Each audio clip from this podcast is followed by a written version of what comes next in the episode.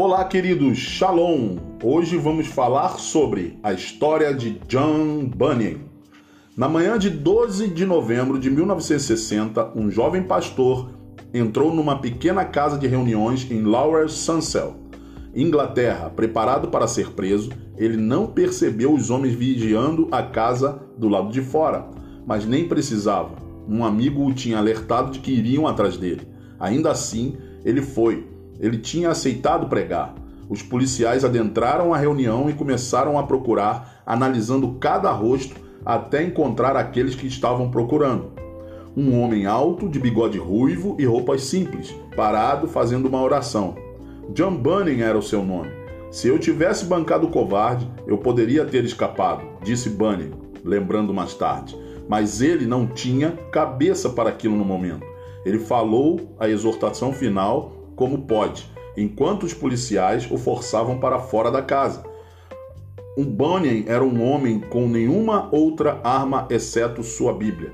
Depois de dois meses e vários processos judiciais, Bunyan foi tirado de sua igreja, de sua família e de seu trabalho para cumprir uma das maiores e longas penas na cadeia, jamais cumprida por um dissidente na Inglaterra.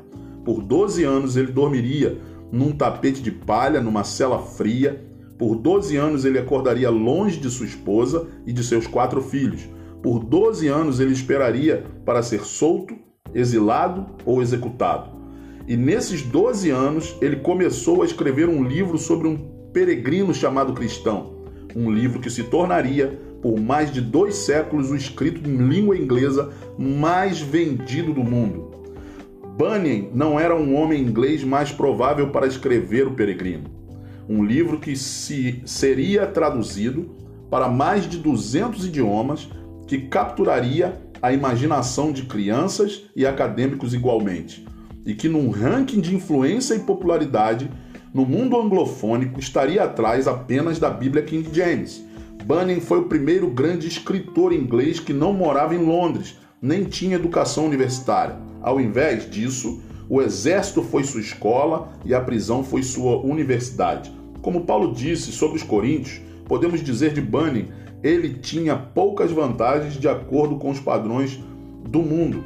Em sua autobiografia espiritual, Graça Abundante ao Principal dos Pecadores, ele confessa que a casa de seu pai era classificada como a mais mesquinha e desprezível de todas as famílias daquela terra. Thomas Bunyan era um latoeiro, um viajante que consertava panelas, tachos e outros utensílios de metal. Thomas mandou seu filho para a escola apenas por um breve período, onde John aprendeu a ler e escrever. Mais tarde, depois de um tempo, no exército, ele conseguiu e seguiu seu pai nos negócios como latoeiro. Enquanto isso, Bunyan relembra: existiam poucas iguais a mim, especialmente considerando minha terra e idade, no que diz respeito a amaldiçoar, xingar, mentir e blasfemar o nome de Deus. No entanto, algumas vezes, quando Bunyan tinha cerca de 20 anos, Deus colocou sua mão no latoeiro. Se qualquer homem puder me acusar de alguma coisa, seja na doutrina ou na prática, em particular, que possa ser provada como erro ou heresia, eu estou disposto a abdicar da pregação pública, até mesmo no mercado. Mas se for verdade o que é dito, então permanecerei firme até a minha última gota de sangue Bunyan tinha 32 anos. Ele não seria um homem livre novamente até ter 44 anos. Apesar da ousadia de Bunyan para com os magistrados, sua decisão não foi fácil. O mais difícil de tudo foi separar-se de Elizabeth, sua esposa, e das quatro crianças dele, uma das quais era cega. Em seus anos de confinamento, ele escrevia: a separação de minha esposa e de minhas pobres crianças é para mim como arrancar a carne dos meus ossos. Ele fabricaria cadarços por 12 anos para ajudar a sustentar a família, mas Bunyan não se arrependeria de sua decisão. Apesar de estar distante do conforto de sua família, não estava distante do conforto de seu mestre, Jesus Cristo, nunca foi tão real e visível como agora, escreveu o encarcerado Bunny. Aqui eu o vi e o senti de verdade. Com conforto em sua alma, então Bunyan deu a si mesmo qualquer ministério que foi capaz. Ele aconselhou visitantes, ele e outros prisioneiros pregaram uns para os outros nos domingos, porém, mais do que tudo, Bunyan escreveu na cadeia com sua Bíblia e seu livro dos mártires, escrito por Fox em suas mãos. Ele escreveu Graça Abundante. Lá também, enquanto ele trabalhava em um outro livro, a imagem de um caminho e um peregrino surgiram em sua mente. E assim foi que Bunyan escreveu num poema: Eu, escrevendo sobre o caminho e a carreira dos santos nesses nossos dias do Evangelho, repentinamente caí numa alegoria sobre a jornada deles e o caminho para a glória, o peregrino. Assim começou o livro que seria em breve lido, não só na Belford Bunny, mas em Sheffield, Birmingham, Manchester e Londres. E afinal, muito além desses lugares, os magistrados de Bedford tentaram silenciá-lo na cadeia. Na cadeia, Bunny soou a trombeta que alcançou os ouvidos de todo o Ocidente e até do mundo inteiro. A genialidade do livro de Bunyan, juntamente com sua imediata popularidade, tem muito a ver com o escritor ter escolhido usar uma alegoria como uma alegoria, o peregrino, ópera em dois níveis. No primeiro, o livro é um celeiro de teologia puritana, a Confissão de Fé de Westminster, com pessoas, como alguém disse uma vez em outro nível, contudo, é uma fascinante história de aventura, uma jornada de vida e morte da cidade da destruição e da cidade celestial. O poeta Samuel Taylor Coleridge escreveria mais tarde: Antes eu jamais poderia ter acreditado que o calvinismo poderia ser pintado com cores tão requintadamente agradáveis. Creio que o calvinismo aqui deve ser entendido como sinônimo de puritanismo e não como doutrina soteriológica específica. É muito comum chamar puritanos e reformados em geral de calvinistas, pois a maioria o era. Porém, nem todos. Aqueles que leem O Peregrino encontram teologia vinda até deles em masmorras e cavernas, em lutas de espada e feiras em Amigos Honestos e Bajuladores, Duas Caras, Bunyan não apenas nos diz que nós devemos anunciar tudo por amor a Cristo. Ele nos mostra cristão deixando seus vizinhos e sua família, com os dedos tapando os ouvidos, clamando: Vida! Vida! Vida eterna! Bunyan não simplesmente nos instruiu sobre nossos conflitos espirituais, ele nos faz ficar de pé no vale da humilhação com um desprezível demônio, terrível de olhar, caminhando até nós. Bunyan não somente nos alerta sobre a sutileza da tentação, ele nos dá pés doloridos num caminho rochoso, então nos revela um caminho suave.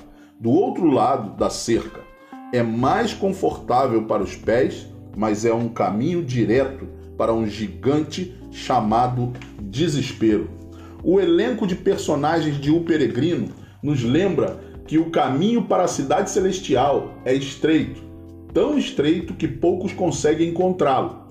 Muitos caem no esquecimento. Aqui nós encontramos temeroso, que foge quando vê os leões, senhor apegado ao mundo, que cai na caverna falante, para quem a religião é da boca para fora ignorância que procura entrar na cidade por seus próprios méritos, e muitos outros que, por uma outra razão, não perseveram até o fim. E aqui está o drama da história. Bunny, um fiel crente na doutrina da perseverança dos santos, recusou-se a tomar essa perseverança como garantida. Enquanto nós estamos no caminho, nós não estamos de fora da mira do demônio. Entre aqui e nosso verdadeiro lar, muitos inimigos aparecem na estrada. Entretanto, que cada peregrino tome coragem.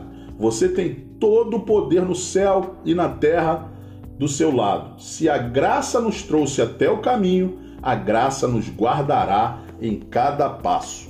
Em 10 anos desde sua data de publicação, em 1678, o Peregrino já contava com 11 edições e fez o latoeiro de Bedford se tornar um fenômeno nacional. De acordo com Carlow, cerca de 3 mil pessoas foram para Londres ouvi-lo num domingo e 1.200 apareceram para um culto em dia de semana durante o inverno. Se os magistrados de Bedford tivessem permitido que Bunyan continuasse pregando, nós ainda hoje nos lembraríamos dele como autor de dúzias de livros e um dos muitos iluminados puritanos. No entanto, ele não seria lido hoje em mais de 200 idiomas, mas apenas no seu próprio, pois O Peregrino é um trabalho literário fruto da prisão e contém a marca do confinamento de Bunyan. Sem a prisão, nós não teríamos o peregrino.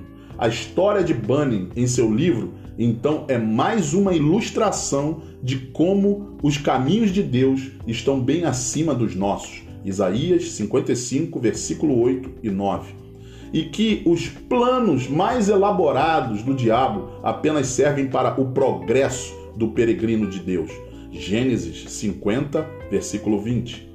John Piper, refletindo sobre o encerramento de Bunyan, diz: tudo o que nós fazemos é obter sucesso, de forma dolorosa ou agradável. Sim, se nós deixamos nossa carga na cruz e agora nos encontramos no caminho do peregrino, tudo que nós fazemos é obter sucesso. Nós teremos sucesso, seja festejando com os santos no lindo palácio ou lutando com Apolion no vale da humilhação.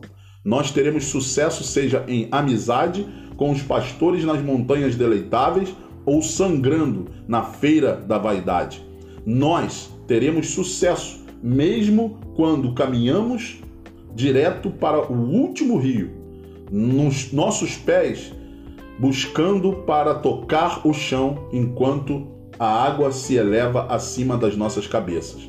Pois no fim do caminho está um príncipe que ama tanto os pobres peregrinos que não se pode encontrar igual a ele de leste a oeste. Na companhia desse príncipe está John Bunny, um peregrino que agora se juntou à nuvem das testemunhas. Hebreus, capítulo 12, versículo 1. Que você possa ter sido muito edificado. Que Deus te abençoe. Até o próximo Pequenas Porções. Shalom, shalom.